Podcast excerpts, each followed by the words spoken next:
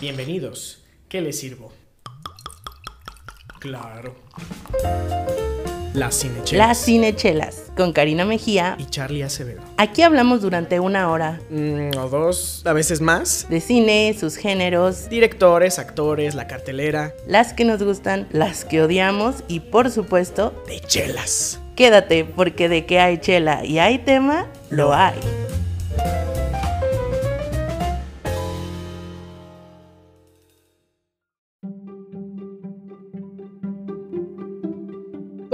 Bienvenido seas tú, amigo cinechelero, a esta nueva entrega rumbo a los Óscares 2021. Yo soy tu amiga Karina Mejía y el día de hoy nos acompaña y espero que siempre nos acompañe desde el otro cuadrante de la ciudad, muy cerca, en alma y en corazón, mi queridísimo amigo. Charlie Acevedo, señores y señoras, Charlie Chelas también para los compas, ¿cómo están?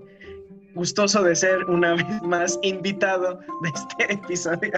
A veces siento que, que, este, que a mí más bien como, no, no soy parte de Cinechelas, como que nada más soy invitado y yo vengo a echarles madre y ya, eso es todo lo que hago en este podcast. No, no es cierto. Pero bueno, gustoso, gustoso de hablar de esta película el día de hoy.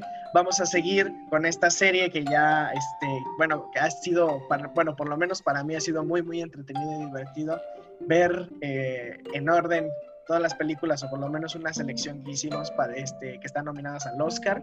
Eh, el día de hoy vamos a hablar de The Father slash El Padre, una película muy, muy buena, bueno, por los actores eh, Olivia Colman y Anthony Hopkins.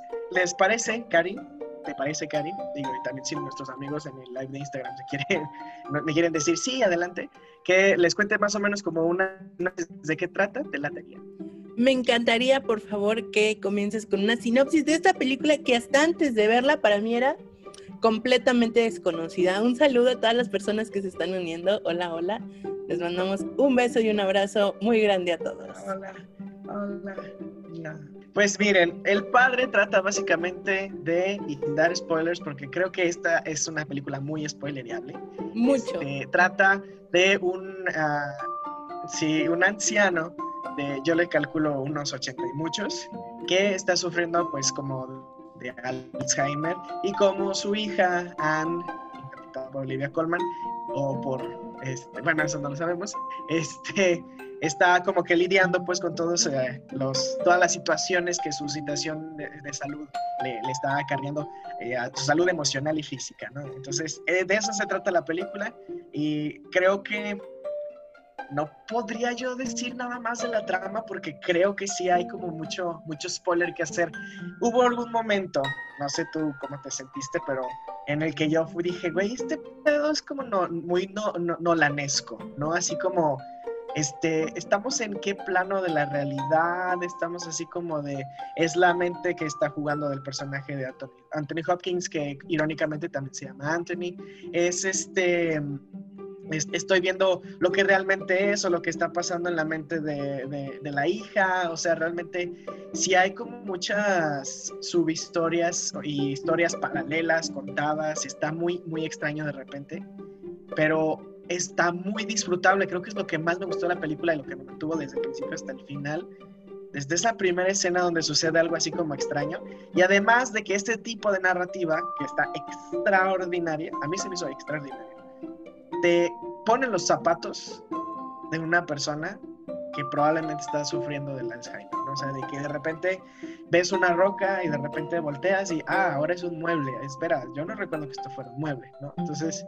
está, está muy padre, pero sin adelantarme más, Cari, por favor, danos la introducción a el método, ese método que usamos siempre en este podcast para analizar películas. Muy bien, pues como tú ya sabes, amigo cinechelero, el día de hoy vamos a analizar la película The Father o El Padre, como se le conoce en los países hispanohablantes, con el método 34 o del episodio 34 de aquí de Cinechelas. Si tú ya has escuchado uno de nuestros episodios especiales, pues ya sabes más o menos de qué va. Si ya escuchaste el episodio 34, ya sabes de qué va. Pero si no, no te preocupes, nosotros aquí, con todo el cariño y con todo el amor, te lo recordamos. Bueno, pues básicamente es un análisis en dos partes. Primero analizamos los aspectos técnicos que van desde la música, la actuación, el guion y la parte de arte que es vestuario, maquillaje, producción, fotografía y la paleta de colores. Y en un segundo paso analizamos lo que viene siendo los elementos intelectuales. ¿Te gustó? ¿No te gustó? ¿Qué temas trata la película? ¿Cómo crees que funciona todo en conjunto? Y al final pues hacemos como un mashup, así una bola gigante de todo lo que encontramos y decimos, va, funciona o sabes qué, de plano, pues nada, esta película no lo logra. Entonces, vamos a comenzar este análisis. Claro, por supuesto, tú ya sabes que puedes encontrar la infografía especialmente diseñada para que sigas con nosotros este análisis en arroba cinechelas, ahí en Instagram. Bueno, si ya nos estás viendo en el live, en el perfil, el bio, el link en bio, el bio en link. Hoy nomás se me tengo, se me tengo a la lado.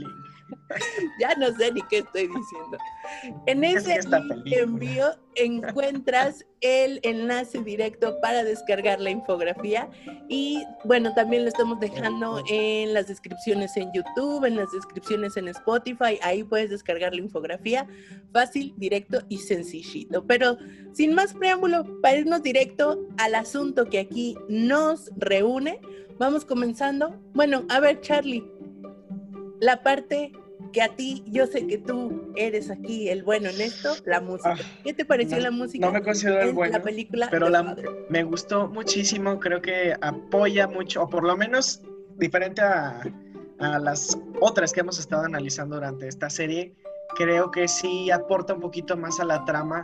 Hay, digo, o sea, sí hay muchas piezas de música de fondo que son básicamente eso, ¿no? como ambientales, pero hay una, una parte en la que se usa, no sé si es cello o donde se usa específicamente para cuando de repente el padre, Anthony, empieza como a, sentir que algo está sucediendo, ¿no? que algo no está pasando y, y crea una tensión muy padre y lo hace también con un estilo muy clásico, ¿no? De repente se, se apoyan de, de, música de ópera, este, con música un poquito más clásica. Sobre el, el intro, que es muy musical, o sea, esta, esta primera secuencia donde empieza la, la, película, que es como marcando tiempos, está así como muy de la mano con la edición, está muy, muy chido. A mí me gusta mucho ver ese tipo de secuencias. Y desde ahí fue así como de, plap, ya, no voy a dormir hoy, voy a terminar de ver esta película.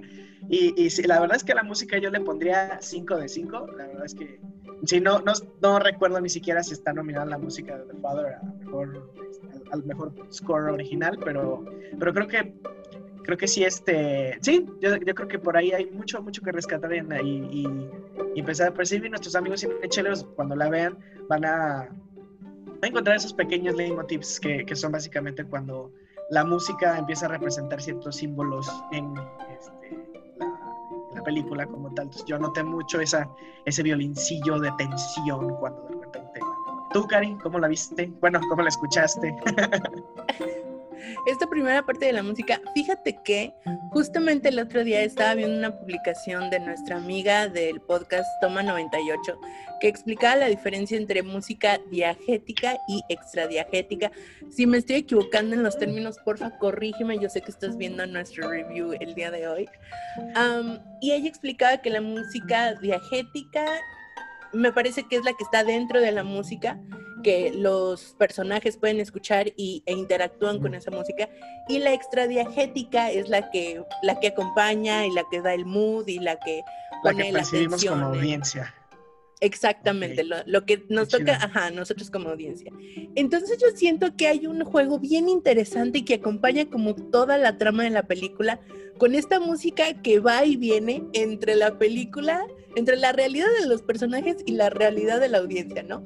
O sea, hay ocasiones en que la pieza musical sí le está escuchando el personaje y de repente es una música que estamos escuchando nosotros solo como audiencia, ¿no? Entonces, ese viaje entre realidades, entre ir y venir, creo que es muy, muy interesante porque nos está sentando las bases de lo que vamos a ver la siguiente hora y media, que bueno, a mí se me hizo una cosa de verdad de lujo. O sea, para empezar, a ver, yo te quiero hacer una pregunta. Yo de antemano no sabía absolutamente nada de esta película hasta antes de verla en los Oscars, en los nominados, de ver, pues también los Golden Globes estaba, tenía algunas nominaciones, pero antes de verla para este episodio yo no sabía de qué iba a tratar, yo no sabía cuánto duraba, yo no sabía absolutamente nada. Entonces llegué con Nada. expectativa cero, así, completamente cero.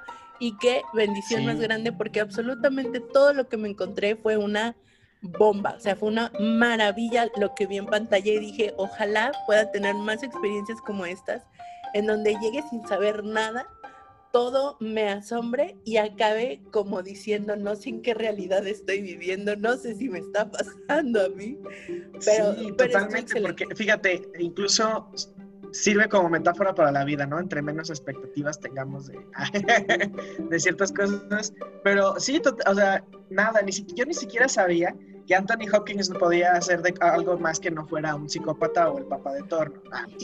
Pero, o sea, realmente nos entrega un personaje muy nuevo y pues con esto quiero hacer como apertura de esta siguiente parte que es del, del, este, del, del análisis, que es precisamente la actuación, donde Anthony Hopkins realmente yo creo que se la lleva y a mí se me hace que ya se llevó a el, al chico de Sound of Metal, que perdón otra vez por olvidar el nombre, discúlpenme. A Gary Oldman yo creo que también se lo lleva, se lo deja muy atrás, son muy, muy buenos actores, muy buenas interpretaciones, pero aquí Anthony Hopkins hace algo que, o sea, te hace llorar, te hace reír, te hace sufrir, te hace sospechar de tu propia existencia. Realmente es, es muy bueno y hay, hay una escena, ay, que no voy a poder dormir, donde está así como se encorva y sufre y llora y empieza como a, a, este, a pedir ayuda y es así como... ah. Digo, no, no voy a especificar exactamente qué dice porque quiero, quisiera que la vieran. Pero es, ah, fuck. De hecho, se me puso la piel chinita nada más de acordarme. Eh, él, y obviamente de la mano de este, Olivia Colman, que hace también un papel extraordinario de algo que yo, por lo menos yo veo en mi familia que este, muy presente la situación del, del este, no conecto con mi padre, no puedo, mi padre, mi madre, ¿no? mi figura, mi figura paterna, y no, no me queda nada más de, de conexión con ellos, pero de todos modos, o sea, no, no, no sé si elegir entre este, someterme a, a, la, este, atender a, mi papá, mi mamá, o sin este, realmente empezar- seguir con mi vida, ¿no? O sea, continuar y liberarme de todas estas cadenas que son la- los estereotipos de es que pues tus padres, ¿cómo los vas a abandonar? Y esas cosas. Y este, y no sé, la, la verdad es que los dos lo hacen muy bien, así como en conjunto está padrísimo. Si hubiera un Oscar al mejor dúo en pantalla, yo, yo, yo se lo daría a ellos. Pero bueno, esas cosas no existen. Cari, ¿tú cómo los viste? Híjole, yo creo que Anthony Hopkins nació para este papel. O sea, toda su vida, todos sus años, todos sus papeles, todo su trabajo, todas sus tablas lo llevaron a interpretar este personaje. Yo lo veía así, yo veía la película y pensaba, así como que él se sentó, vio el guion y dijo, es mi momento, tengo que hacer esta película. Estoy en el momento de mi vida para hacer esta película. Entonces, creo que lo hace formidable. O sea, no me faltan las palabras para describir la genialidad con la que ejecutó esta película. Me parece que lo hizo de una manera exorbitantemente increíble, genial, maestro. Wow, o sea, me encantó la entrega porque aparte yo pensaba qué película tan más pesada. O sea, fue una película muy, muy pesada para él como actor estoy segurísima que, que, le costó, porque aparte hay que decirlo, Anthony Hopkins ya no es un jovencito, o sea, ya es un señor grande, ya tiene sus años, ya, pues ya no es lo mismo, pues, por decirlo de alguna manera. Y yo creo que no tuvo reservas en esta película, realmente entregó todo lo que tenía, toda su experiencia, todo. Y es que además el papel le quedaba extraordinario. O sea, creo que en muchas otras de sus películas previas a este trabajo siempre divagaba como en ese personaje medio sarcástico, medio que bueno, medio que malo. Y aquí lo vemos completamente vulnerable. O sea, si yo puedo describir a este personaje es un personaje vulnerable al 100%. Entonces, ah, creo que, híjole, es que, repito, creo que me faltan las palabras para poder describir cómo, no sé, o sea, cómo logró este trabajo, porque honestamente a mí se me hizo impresionante, impresionante. Y, mira, aquí precisamente nos están compartiendo uh, Mafa Zebra, espero estarlo leyendo correctamente, dice, no he visto la película, pero otra peli en la que lo vi como un personaje, digamos, vulnerable, precisamente lo que hablamos, fue la de Meet Joe Black y me gustó mucho. Sí, es que en general el trabajo de Anthony Hopkins es muy disfrutable, creo que, digo, nos ganó a todos con... con el silencio de los inocentes y de ahí para acá, ¿no? O sea, es como un, un recomendado y muy buenas sus películas, pero en esta película, híjole, no, es que yo le daba el Oscar, así ya no me lo pensaba, me gustó mucho Gary Oldman, disfruté a mm. Riz Ahmed, pero Anthony Hopkins en esto, ¿y sabes qué es lo que más me gusta? Que a él le vale medio cacahuate. O sea, en los Golden Globes también estaba nominado y no se presentó.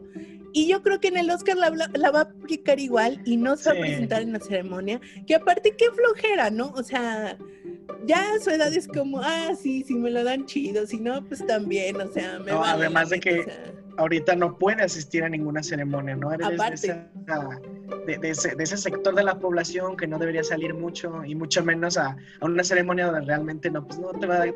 Fíjate, ahorita que lo estabas mencionando, que se lleva a los otros dos que ya vimos, pero yo que ya vi Ma Rainey y que está nominado también este, hay Chadwick Boseman por eh, la de Ma Rainey Black Bottom. Ah, aquí sí me dejan en, así como en en conflicto porque es muy bueno, pero yo creo que Anthony Hopkins me gusta mucho más. Ya la verás, ya la verán ustedes amigos cinecheleros que la pueden ver de hecho en Netflix, My Rain Black Bottom. No sé, yo también le daba ya de una vez así, como ya, mira, ni hagamos la ceremonia, Cinechelas ya lo estipula, entonces yo creo que pues ya. ya está Sí, ya, vámonos. Lo cual nos lleva directamente que si la actuación fue genial, yo creo que fue una mancuerna gigante con el siguiente punto, que híjole, hace mucho rato que yo no disfrutaba un guion como el de esta película. A ver, Charlie, cuéntame qué, qué percibiste en el guion. Lo que ya había dicho al inicio, digo, a quienes se están uniendo, es que realmente esta forma nolanesca de contarte las cosas como salteadas o como en diferentes líneas del tiempo que te ayudan a explicar más o menos cómo, cómo es que está sucediendo todo en la mente de Anthony. Sí está cabrón, o sea, creo que este, a mí me gustan más estos guiones complejos, más que los que reflejan una época o los que te cuentan de una manera biográfica con hechos probablemente no reales, este, eh, o los que simplemente te cuentan literalmente las cosas. Creo que este es un excelente guion y creo, creo que sí está nominado, no estoy seguro.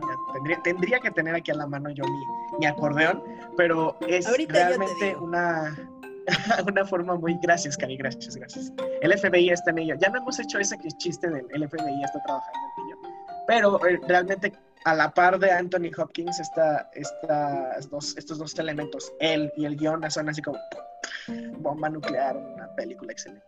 Entonces, em, además de que em, está complicado, o sea, realmente tienes que este, llevarle un, buen hilo a la historia o a los símbolos que hay por aquí y por allá para que este, realmente sigas la historia, sigas el, como los eventos principales de la película, que ah, está muy difícil no, no, no hablar del guion sin spoilers, porque tú, Karin, sin spoilers, sin spoilers. Híjole, es que sí, está imposible. Yo estaba viendo la película ya hacia el final y, me, y pensaba, ¿cómo voy a hablar de esta película sin spoilearla? Porque está imposible. está, muy cabrón. está muy cañona. Lo que sí me gustaría comentar es que el director había trabajado previamente como guionista eh, en la mayoría de sus películas. Creo que esta es su primera dirigiendo. Entonces se nota, o sea, se nota que él ya tiene, ya es máster en la parte del guion y a mí me gusta mucho que los directores escriban sus propias películas, porque ellos saben la intención con la que escriben cierta escena. La visión. Cómo, exacto, la visión, cómo, cómo se van uniendo las escenas y cómo cómo se va construyendo la película, ¿no? El guion es básico para el éxito de esta película. Eh, eh, si quieres encontrar entre las nominadas de este año un buen guion, híjole, esta película. Y, la dejamos ahí porque si no voy a empezar a decir spoilers. Y, pero lo que sí quiero decir es que algo súper, súper, súper interesante de esta película es que la película todo el tiempo te lleva a ponerte del lado del protagonista, o sea, de Anthony, del, del, father, del padre, del señor mayor. Todo lo demás, todo lo que está pasando alrededor de él, mm, te lleva a creer que es mentira o que está construido o que es una alucinación y que lo que él está viviendo, o sea, su realidad, es lo que está bien, o sea, en ningún momento lo cuestionas a él como personaje. Al contrario, o sea, todo lo que está alrededor de él es lo cuestionable. Entonces, yo creo que eso, como tú decías, es una mancuerna increíble de parte de él como actor y de parte del guion que tuvo la sutileza para saber en qué momento poner cada escena y cada diálogo como para que digas, no sé en quién creer, porque literal, o sea, yo antes de una cierta escena, que la voy a mencionar ya casi al final, yo sí estaba así como, no sé a quién creerle, no sé si creerle a él, no sé si creerle a ella, no sé si creerle a nadie. Y eso está padrísimo de la película porque te mantiene como en el filo del asiento, ¿no? Así de, ¿qué? ¿Qué onda, no? Pero bueno, no queremos spoilearte más, hasta aquí vamos a dejar la parte del guion, vamos a, a continuar diciendo que es increíble.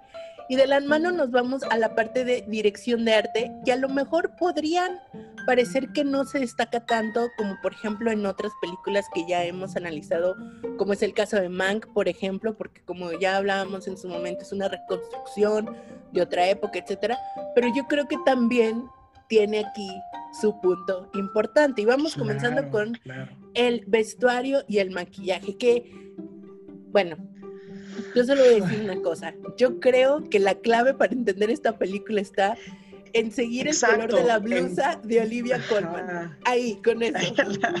Totalmente, o sea, todas, creo que la gran función de la dirección de arte en general en esta película, a lo mejor no tanto de la parte de la fotografía y, la, paleta de colores, sino, pero sí del diseño de producción, el vestuario y el maquillaje, es entender, este, como, qué, qué es lo que, que, se está, no, no, sé, sí, iba a decirlo, qué se está repitiendo ¿no? O qué situación se está viviendo de la misma manera, o este, que, no, no sé, es que quiero no decir spoilers, pero, o sea, para que realmente, es, es casi, casi como la pirinola de, de, Inception, ¿no? Es así como de, ah, ya sabes por dónde va el asunto.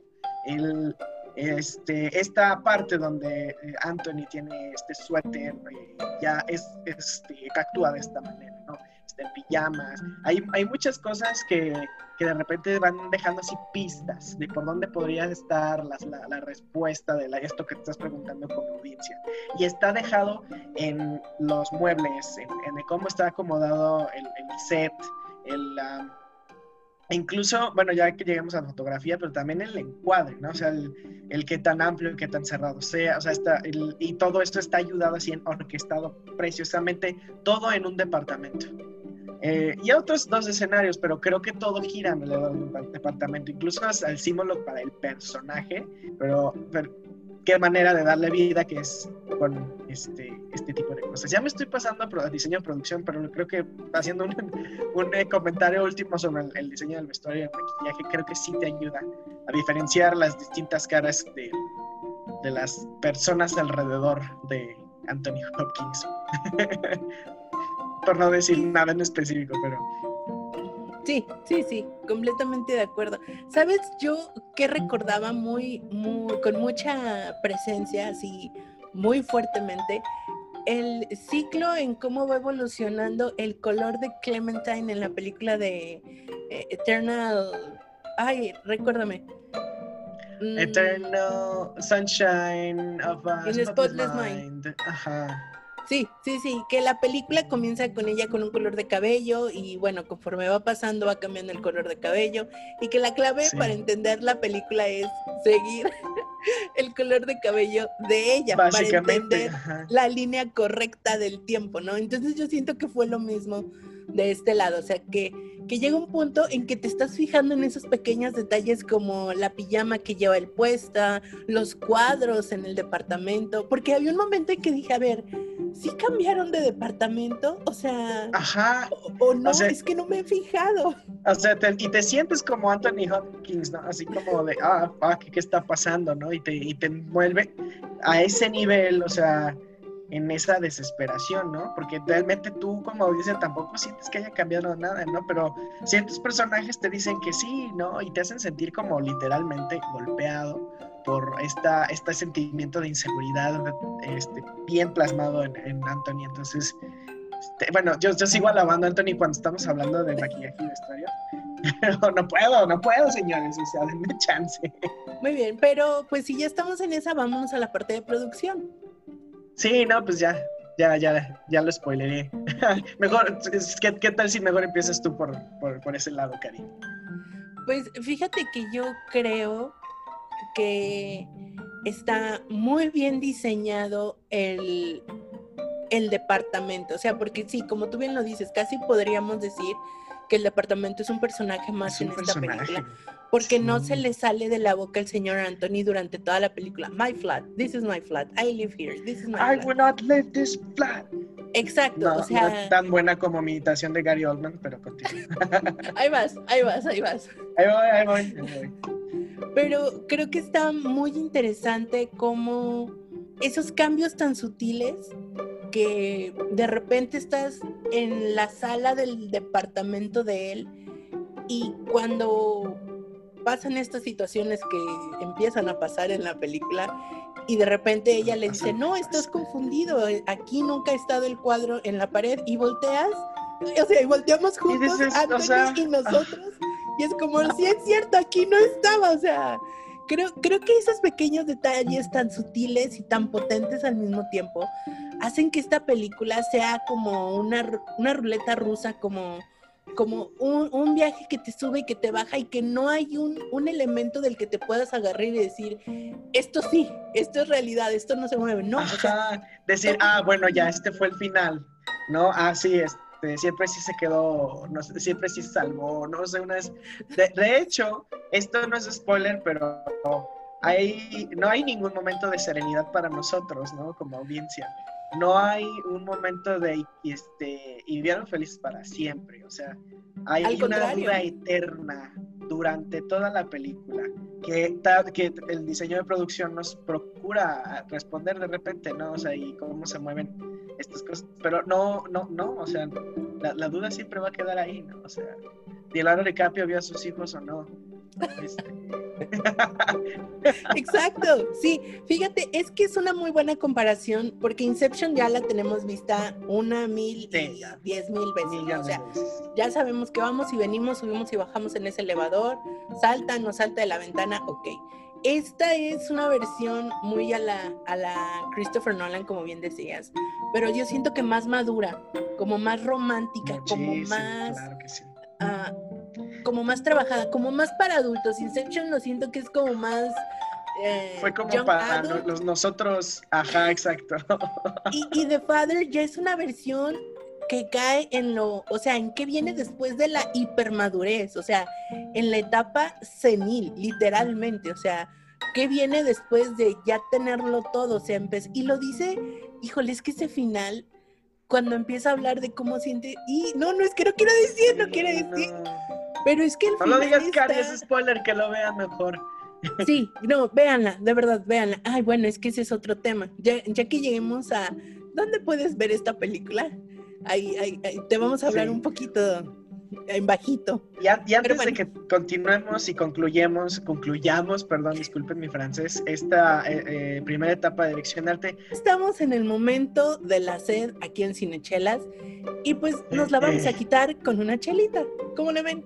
Así como para no perder la costumbre, ¿no?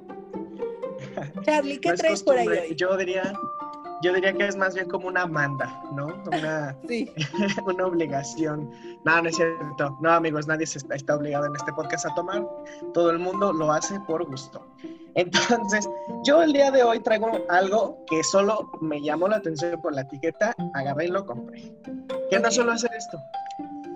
Pero bueno, me traje una chela de cervecería lírica, por ahí pueden ver el logo. ok. Y este es una brown ale, este, una English brown ale, o sea que tiene del origen del origen, ¿no? Las brown ale son por excelencia inglesas. Eh, se llama Brown Eyed Girl, como la canción. Ya es la segunda este, chela que tenemos en esta serie que estaba basada en una canción. De canción. Y ah, bueno, eh, diferente a lo que, a la paleta de colores que me está dando la, la etiqueta, yo sí estoy esperando algo cobrizo, no estoy esperando una chela, mira, ya desde que la destapé, ya estoy viendo el color, entonces no me estoy equivocando. Va seguramente a traer unas notitas maltositas, este, porque pues es, es, una brown ale, está más enfocado en malta que, que, en cualquier otro. Entonces, este, traté de hacer algo de turbulencia, la espuma no se formó mucho, eso, eso, es, eso es nuevo en una brown ale, generalmente es así un poquito más gruesa, pero tiene un color súper sexy para hacer una brown ale. Yo no sé si la pueda mostrar a contraluz, pero bueno, yo sí la estoy viendo en contraluz, así que envídenme. Este, tiene ese olor que sí esperaba. Ah, caramelillo, incluso ah, de repente al fondo del aroma me huele como a cajeta, como a dulce de leche, está sabrosísimo. Ah, voy a hacer un poquito de turbulencia para no hacer un desmadre aquí. no se va a ver, voy a tomar ya este, un traguillo y Uh, a ti te gustaría esta brown ale, ¿eh? definitivamente. Hay un, hay un sabor en el fondo ligeramente chocolatoso, como si le hubieran echado así poquitas, poquitas maltas este, de esas tostadas del stout, que sé que es el estilo favorito de Karina. Está muy rica, la verdad, no, no he tomado muchas brown ales en la vida, pero esta ya podría postularse para ser mi brown ale favorita. Entonces, este fue el método POS, amigos. Recuerden que es parar, observar, olfatear, oler y después saborear. Así que voy a invitar a Cari a que pues me acompañe con, con una chela también. Salud a todos amigos. Pues mira, yo no sé qué pasa, estamos conectados así por telepatía, diría la canción, pero justo estaba pensando que qué chela más chocolatosa se está tomando Charlie esta noche. Y mira, así como que me leíste la mente y también me leíste la mente respecto a la chelita que voy a tomar yo el día de hoy. Es una deliciosa, deliciosa Dark Truffle, una American Imperial Stout, American Imperial Stout de esta cervecería Libertadores que bueno, yo desde la que desde que la probé la primera vez, híjole, quedé, quedé encantada, quedé enamorada. Si tú, amigo cinechelero, quieres ganar mi corazón, mi simpatía y mi amor eternamente, invítame una stout. Tú, tú, tú ya sabes ese de hecho, Cari, que ahorita que lo estás diciendo, se me acaba de ocurrir algo. ¿Qué tal si, por lo menos, lo siento amigos de Spotify y de YouTube que nos están viendo, esto ya no va a aplicar con ustedes, pero si alguien ahorita en este, en los comentarios en el live de Instagram, logra decirnos en qué episodio de hace dos temporadas probamos esta chela que Cari está a punto de destapar, yo le regalo un six, así. Entonces, ah. ajá, un six de, chela, de chela va a ser una selección sin chelas. Si nos logra decir en lo que dura el resto del live, dónde, este, en qué episodio probamos esta chela, adelante. Yo les regalo un six sin problemas. Pero, Cari, adelante, método post, por favor. Mira, te la pongo más interesante. A lo mejor nuestros amigos de live no van a adivinar, pero el primero que se comunique con nosotros en arroba cinechelas ya sea ahí por un mensajito en Anchor o algo, un DM, un directo, lo que quieran, que nos respondan esta pregunta, ahí está, un six de, de tu chelita favorita va a cargo de Cinechelas. Y pues ahí les va, amigos míos, híjole, no, ¿cómo, cómo les digo? ¿Cómo les describo? Esta cosita. Estoy tratando de olfatear de, de lejos, ¿no? A, 17 kilómetros de distancia. Vean Tal vez más. Vean nomás esta. Oh, y esa espuma dorada. uf, uf, uf, A ver, a ver. Método post. Paramos, ya paramos. Es una American Imperial Stout.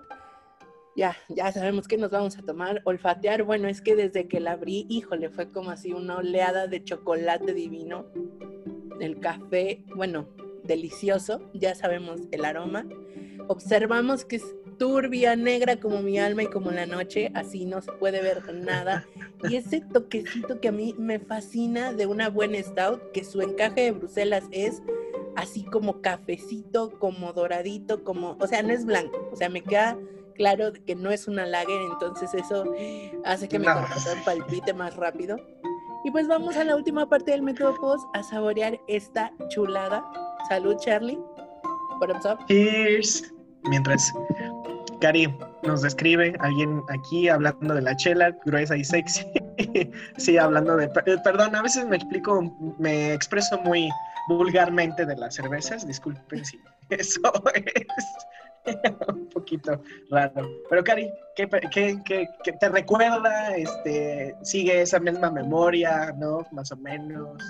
This is the shit. O sea, es que esta chelita está, o sea, así. Si hay una palabra con que pueda describirla es sexy en todo su esplendor. Es un sabor delicioso. Amo, amo esta chela con locura y compasión. Es que no recuerdo que chela había dicho que era como tomar un puño de trufas y meterte- metértelas en la boca. No, esta chela de verdad es agarrar un puño de trufas, de esas deliciosas, de esas que más te gustan, metértelas en la boca, híjole, y sentir cómo se van derritiendo por tu garganta y... ¡Ah, qué rico! Está deliciosa. Es, Excelente. ¿Lo diré? No lo diré. Está en mi top one en este momento. Ya. No, ya es, ya es el 1-1. El, el 1-1. Uy, amigos, costó dos años desbancar a la número uno, que no vamos a mencionar ahorita para no quemar a nadie, pero si ya la desbancaron, híjole, tomó dos lotes, señores de Libertadores, para sacar esta, este, sa- sacar a, la- a la, a la número uno de la lista de Karina. Felicidades, yo creo que eso me amerita otro brindis. Felicidades, amigos de Cine. Cheers. Cheers. Sí, aquí ya estamos celebrando momentos importantes. Este, no ha habido stout, porque siempre te, te has quedado así como, en, ah, esta sí está, pero no le gana. Ah, esta está muy buena, pero no le gana. Y, está, y así, o sea, pero fíjate qué, qué interesante. ¿Notas algo distinto de este lote al de hace dos años? O sea, de- en, en- digo, en tu memoria, pues a lo mejor encuentras algo. No sé. Quisiera estar ahí, pues, pero no. no. No sé, bueno, es que la primera vez que probé esta chela yo era como muy nueva en todo este asunto de, de la chela artesanal. Entonces como que a lo mejor todavía no estaba tan acostumbrada a los sabores amargos y muy intensos. Y a lo mejor ahora ya los asimilo mucho mejor, ya, ya me pasan mucho más, de, forma más ligera por la garganta. Y ya no lo siento como tan invasivo o tan molesto. Y, y me da oportunidad a disfrutar de los otros ingredientes, de los otros sabores que contiene la chelita, ¿no? Pero es que esta, esta chile es una hermosura, es una creación de Dios, o sea... No es por decir que. Libertadores son Dios, pero sí son unos buenos dioses de la buena chela. Vayan y búsquenlos, por favor. Bueno, habiendo curado la sed, les late si ya vamos terminando el análisis del- del- de la dirección de arte. Ahora hablando de la fotografía, que como ya les estaba diciendo antes, creo que aquí, por, lo menos si no tenemos así como este planos secuencias muy al estilo de este 1917 y que, pueden ser ganadores de Oscar o, foto, o encuadres tan complicados y que pueden ser pinturas este, renacentistas. Aquí más bien todo está, yo creo, eh, la clave está en los encuadres, en, en- en mostrarnos este, en los nueve tercios lo que necesitamos ver, ¿no? Porque igual, para no hacer todavía más complicada la película, sí este, se apoya como del, del, del, del qué tan amplio y qué tan cerrado sean como este, mis tomas, mis tomas, ¿eh?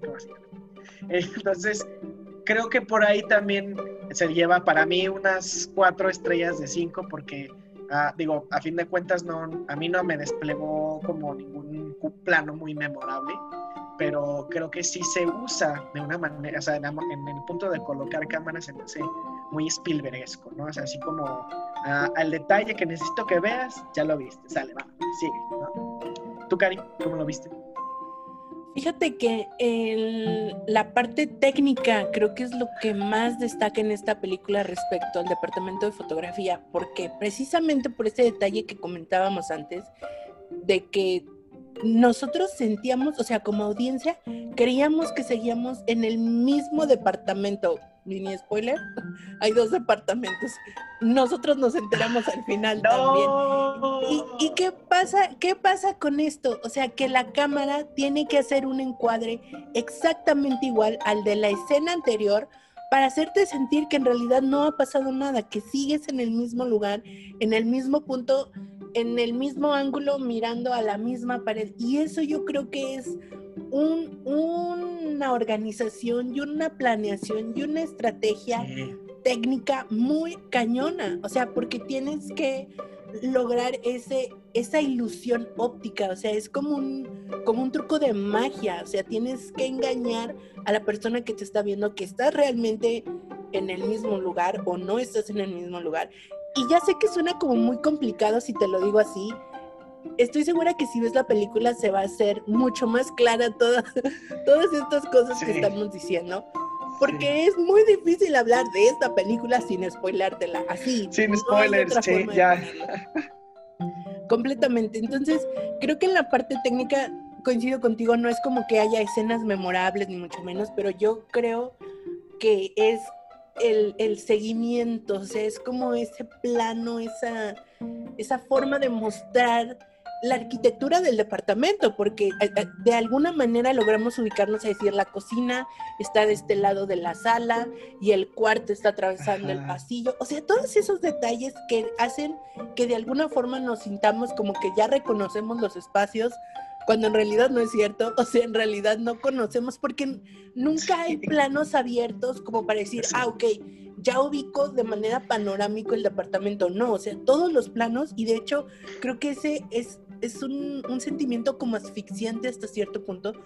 Todos los planos son o medios o, cerrados o, o hay close-ups, eh, o sea, sí, exacto muy escasamente logramos ver un plano abierto, o sea, vemos a la persona de cuerpo entero, pero aún así es como en cuanto cabe la persona en el encuadre, en cuanto cabe la persona en la pantalla, es lo que alcanzamos a ver. Y, y nosotros creemos que sabemos lo que está pasando, pero en realidad no tenemos idea, amigos de Entonces, creo que todo esto, como en otras películas que hemos estado analizando, aporta al, al mensaje más grande de toda, de toda esta película, que es básicamente decirte, a ver, a ver si es cierto, ¿en dónde estás? ¿A quién le creemos? ¿Quién está diciendo la verdad? Te hice dudar, ¿verdad? Exactamente. no, totalmente. Y, y, que de manera a lo mejor un poquito en este mismo sentido viene el último rubro de la parte de arte, la paleta de colores, que yo la vi muy específicamente en la parte en donde sale al pasillo y de repente está como en un hospital. Y ahí es donde dices, ¿está soñando? ¿Es de verdad? Es una eh, ilusión, que es la verdad. Sí. Sí, creo que también es un recurso que ayuda mucho a hacer esas diferencias. Y, e incluso como al ver, no sé si tú notaste eso, pero las iluminaciones eran un poco más claras, o sea, conforme nos íbamos acercando al final, la iluminación era como más clara, ¿no? Había más ventanas abiertas, este, como que había más luz de sol y al principio las escenas como eran muy opacas con, respecto a la paleta de colores, luego se volvieron un poquito más coloridas, luego se volvieron turbias, como en esa escena del pasillo del hospital, que está así como, a, ti, a mí me sacó de super onda, fue así como, entonces, este, como que jugar mucho con las temperaturas de los colores estuvo muy padre. No, ¿sabes qué? Hay un momento en que yo empecé a notar este detalle y creo que también es un detalle de genios. O sea, es que este director personalmente me está sorprendiendo y agradando muchísimo. Espero que podamos ver mucho más de él, mucho más de su trabajo. Hay un momento en donde Anthony, el, el personaje, dice, le dicen, es que son las ocho. Y él dice, las 8 de la mañana y le dicen, no, las 8 de la noche. Entonces ahí caes en cuenta, esto no es spoiler, es como una, a ver, atento ahí a ese detalle, fíjate muy bien en qué hora es, por qué él está obsesionado con su reloj. Ajá, toda tiempo, la luz, ya, ya llegaremos ahí. Sí, toda la luz de esta película es una luz que no sabes si está amaneciendo o está oscureciendo. O sea, es ese momento del día, justo en ese momento, que el sol está a medias, o sea, o está medio saliendo o está medio metiéndose y no sabes, o sea, no sabes si es medio de día o medio de noche y te deja de nuevo en este así tambalear de no saber la pregunta. en dónde.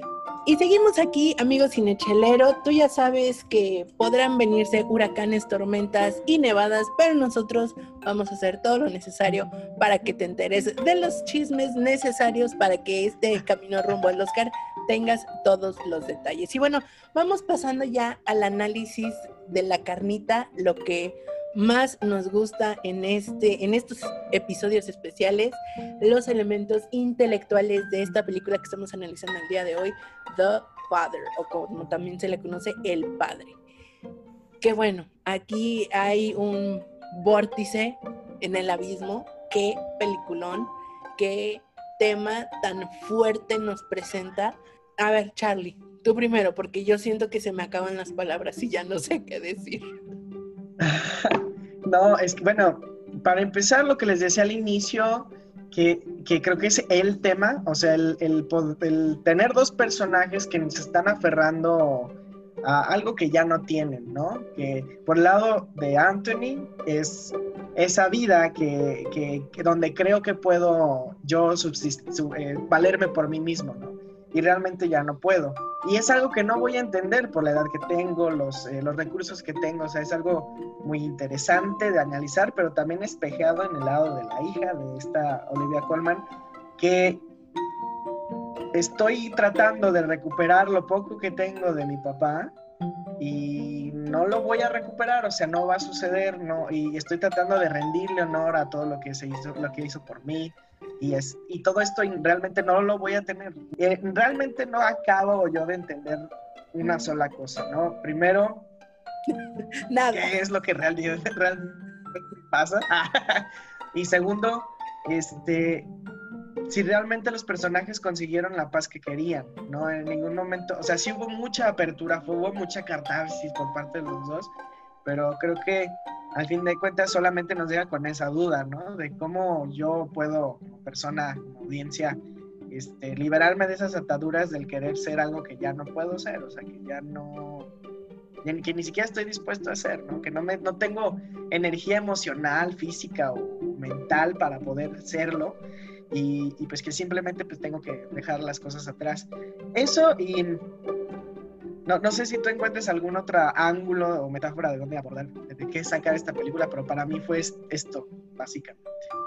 No sé si porque lo tengo muy fresco de alguna situación que estoy viviendo muy cercana a mí, o porque pues simplemente está ahí, ¿no? Está muy Claro, lo que comentábamos en otro momento, ¿no? Es esta parte del análisis es 100% personal porque depende solo y exclusivamente de las experiencias que hemos vivido cada uno, de la forma de ver el mundo de cada persona. Entonces, está súper interesante que podemos entrar 50 personas a una sala de cine, o bueno, entrábamos porque ya no, ah, y veíamos la misma película al mismo tiempo, pero cada una nos íbamos con una experiencia vivida distinta, ¿no? Porque entendíamos la, la película desde una perspectiva diferente.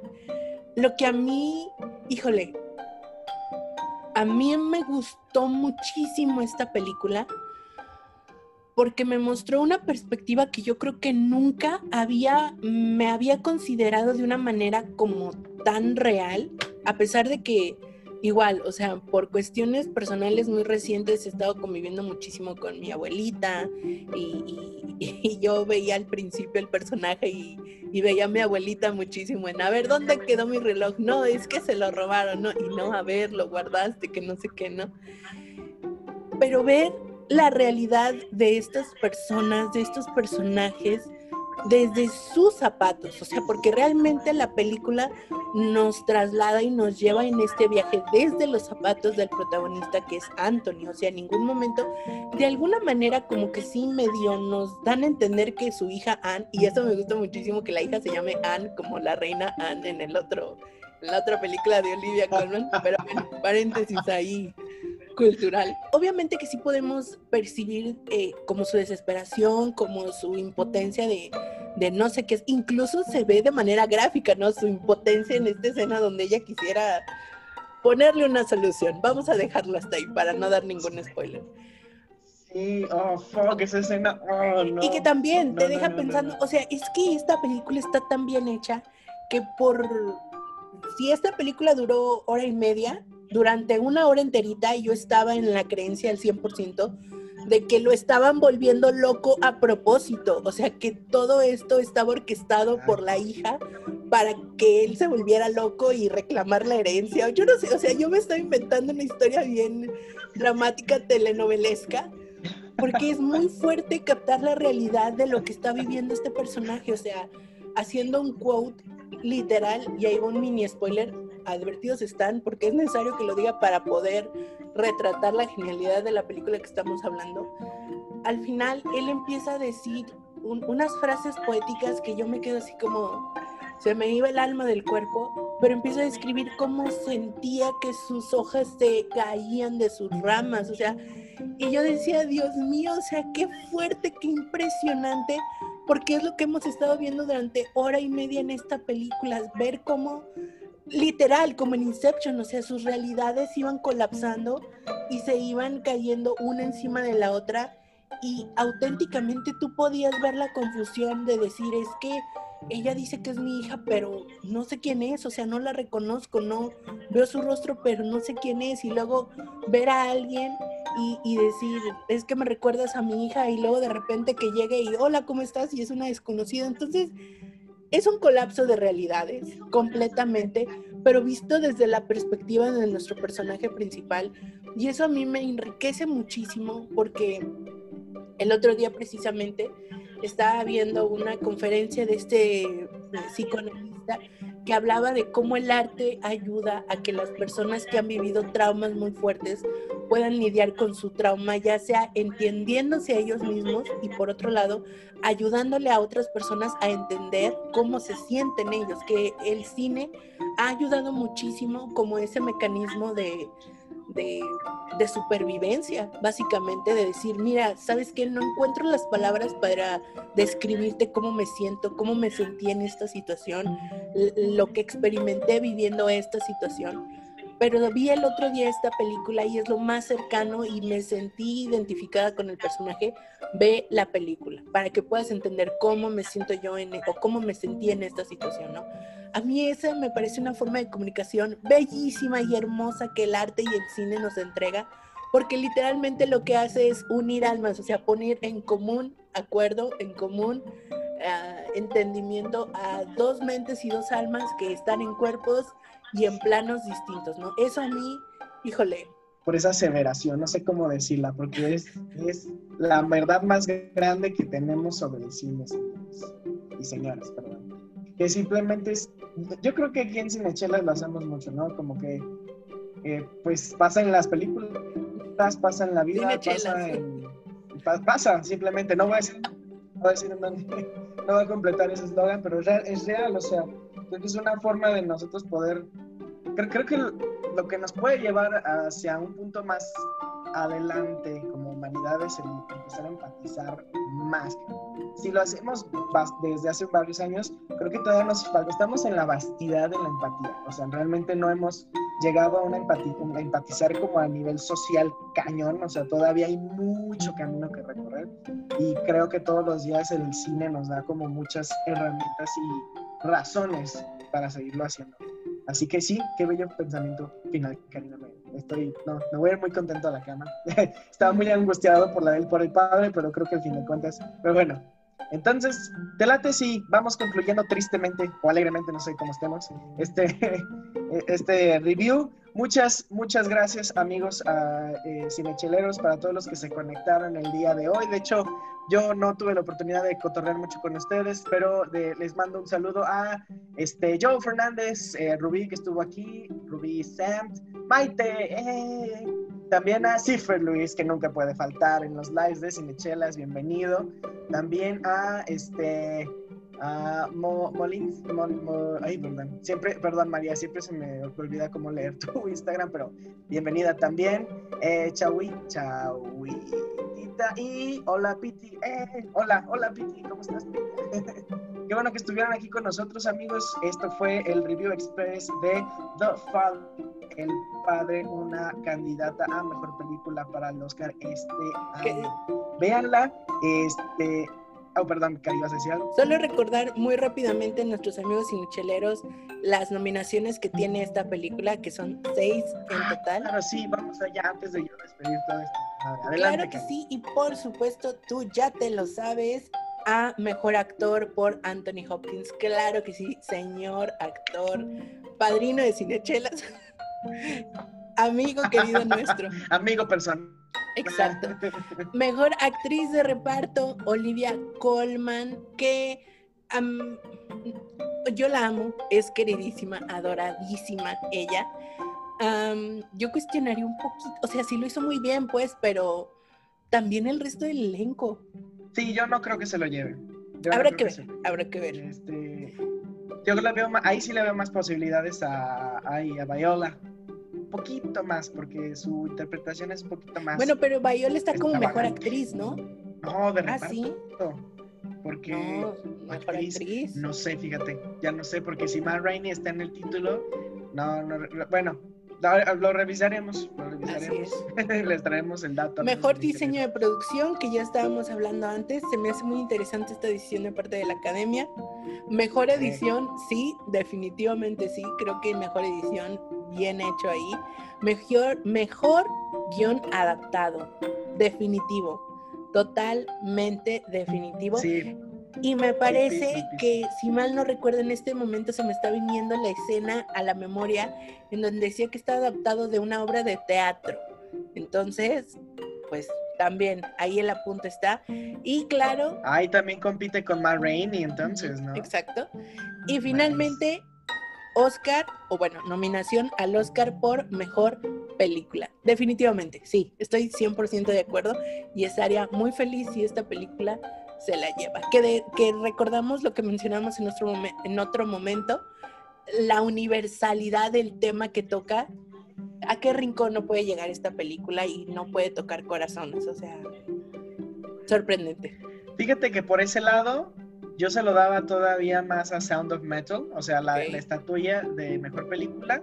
Por mil, yo sí le, yo, se lo daba más a Sound of Metal, no a The Father. A The Father le daba un- la de Anthony Hopkins, el guion, pero las otras definitivamente no. O sea, yo creo que ahí todavía hay, hay otros contendientes mejores. Muy bien, muy bien. Pues vámonos, Charlie. Pero bueno, ahora sí, perdón por despedirme anticipadamente, pero pues yo soy Charlie Acevedo. El día de hoy estuvimos tomando dos muy buenas chelas. Una de, por primera vez en este podcast, cervecería lírica. Cervecería lírica, ya tenemos el logo en ti, así que no lo vamos a quitar. Recomiéndanos más de tus chelas, por favor. Este, hoy probamos esta Brown Eye Girl.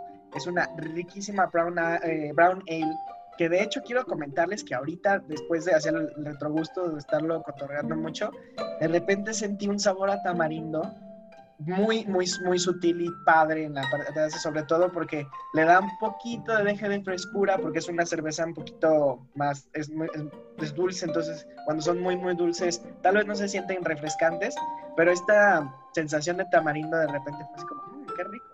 Entonces, y Cari estuvo tomando, Cari, Es una por favor. deliciosa American Imperial Stout Dark Truffle de cervecería Libertadores. Mi número uno, Chelita, en este momento. Número Deliciosa. uno, señores, ¿eh? Por favor, quédense.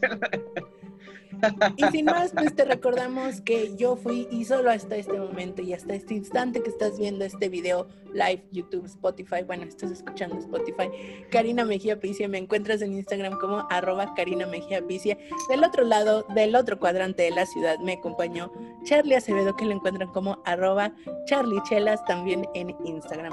Y bueno, sin más, nos despedimos, nos escuchamos y nos vemos muy pronto aquí en este lugar de mucho cine, de muchas chelas y claro, de mucho chisme. Hasta luego y salud, un último saludo. ¿eh?